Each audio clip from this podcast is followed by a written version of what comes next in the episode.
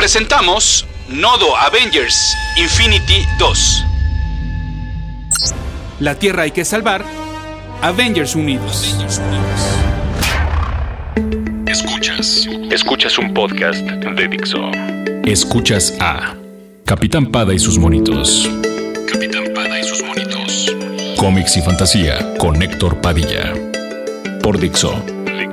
La productora de podcast más importante en habla hispana. Mi correo electrónico es el mail de. Esto es todo seguidito, el mail de. Y mi Twitter es arroba ese auto para que ustedes sigan a ese auto.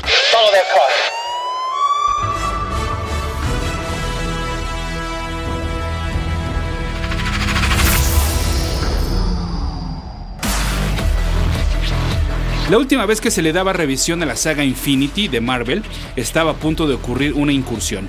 Y ese era uno de tantos problemas a los que los Avengers tenían que enfrentarse ante la amenaza de los Builders por un lado y a Thanos por el otro. Se iba a necesitar la mayor cantidad de soldados posibles, por lo que primero que nada había que rescatar a aquellos Avengers que habían sido capturados. Además, una ayudadita extra no venía nada mal, por lo que los representantes de aquellas razas extraterrestres que aún no se habían rendido, pues también pusieron a sus mejores hombres a su disposición, aun cuando fueran elementos inestables, como a Needles y sus criaturas de la zona negativa. Por otro lado, Ex Nilo, nuestro Gardener favorito, se reunió con otros de su especie, quienes también estaban preparados para rebelarse contra sus creadores. Y uno de estos representantes antes mencionados, es decir, Gladiator de los Shi'ar, negocia un parley con los Builders. El diccionario nos dice que un parley se traduce como una conferencia entre fuerzas opositoras en disputa, sobre todo en torno a los términos de un armisticio. Otro diccionario nos informa que un armisticio es la suspensión de hostilidades pactada entre pueblos o ejércitos beligerantes. Sin embargo, el resto de los involucrados, incluyendo el Capitán América, no está seguro de que esos monos feos vayan a cumplir con su palabra, cuando a final de cuentas lo que los Builders quieren, como ya sabemos, pues es el arrasar con todo. Steve Rogers lo sabe y por eso la única opción que tienen es rendirse. Capitán Pada y sus monitos. Ahora es momento de fijar nuestra atención en otro de los conflictos. Después de la gran explosión provocada por Black Bolt para defenderse de Thanos, conocimos que se trataba en realidad de un plan con maña por parte del líder de los inhumanos y de su hermano loco Maximus. Después de la caída de Atilán, el hogar de esta raza se había convertido en una Terrigen Bomb, o sea que la niebla Terrigen ahora se esparcía por todo el mundo. Se estaba llevando a cabo una terrigénesis. Es decir, si los humos hacían contacto con algún ser que tuviera ADN inhumano, sería convertido en un capullo para eventualmente emerger como un nuevo inhumano. La nube poco a poco fue viajando guiado por los vientos y la población inhumana del resto del planeta Tierra se incrementaba a cada minuto. Por supuesto, no tardaría entonces en afectar a la ciudad escondida que albergaba a Thane, el hijo de Thanos. Irónicamente, en su modo humano, por llamarlo de alguna manera, Thane se dedicaba a curar al resto de la población, y una vez que fue transformado en inhumano, no solo se parecía físicamente más a su padre, sino que contaba con el poder de la vida y la muerte. Capitán Pada y sus monitos. Las pláticas de paz entre Builders y la alianza opositora se realizaría en territorio de los Kree, quienes ya se habían rendido, como seguramente recordarán. Ahí estaban todos los accusers, incluyendo al más conocido, Ronan. Fue este quien le pidió al representante de los humanos y razas en combate que por favor dejara su arma. El negociador era Thor, y lanzó su martillo Mjolnir hacia el cielo. No tardamos mucho en darnos cuenta de que el Capitán América tenía razón en desconfiar, porque el diálogo duró muy poco y el builder encargado de la plática le dijo a Thor que ni siquiera esperara una negociación. Thor todavía le dio chance y le repitió que venía buscando finalizar los enfrentamientos, pero que necesitaba garantías que le dieran tranquilidad. El Builder, como de novela producida por Juan Osorio, le contestó, pues aquí tienes tus garantías, y le dio tremendo cachetadón a Thor. En otros planetas, en otras naves y en otras partes del universo habían observado este acto. Y no solo eso, sino cómo el dios del trueno se arrodillaba ante el Builder a orden expresa de este, mientras le explicaba que la humanidad era una enfermedad que ellos se encargarían de erradicar.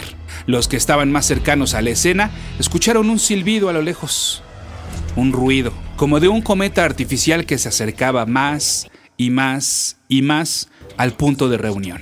Era el martillo Mjolnir, que regresaba a la mano sagrada de Thor, no sin antes atravesar el cuerpo del Builder. Este era el golpe que cambiaría todo. Era el golpe anímico que nuestro bando necesitaba.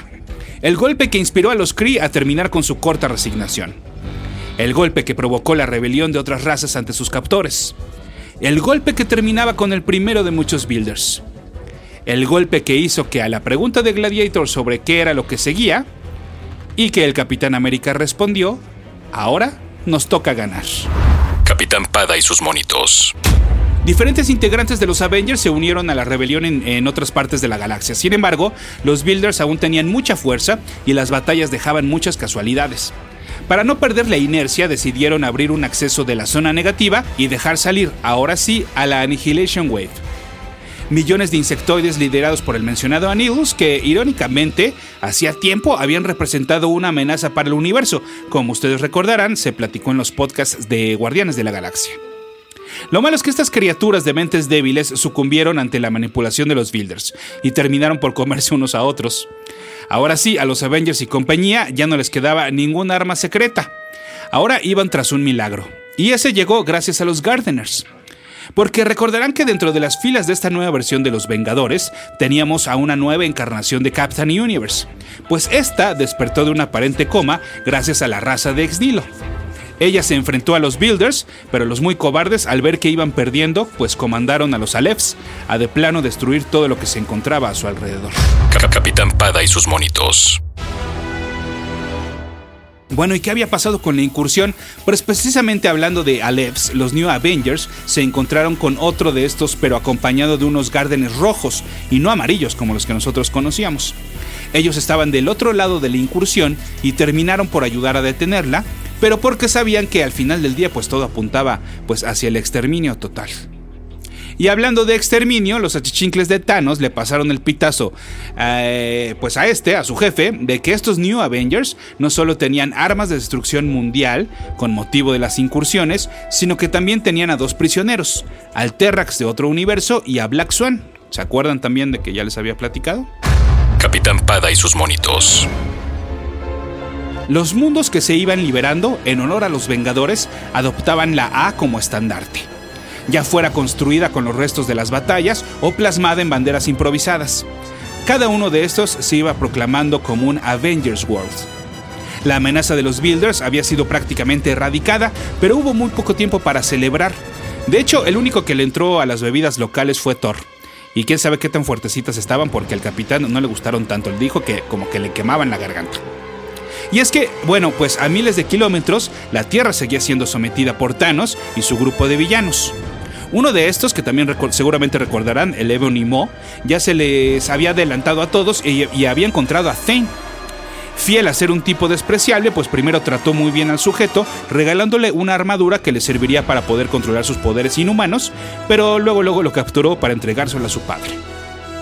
Afortunadamente para los Avengers, Thanos y compañía no iban a enfrentarlos solos. La galaxia estaba muy agradecida con ellos, por lo que entonces todas estas razas se unirían a la batalla final del último planeta que hacía falta liberar, la Tierra.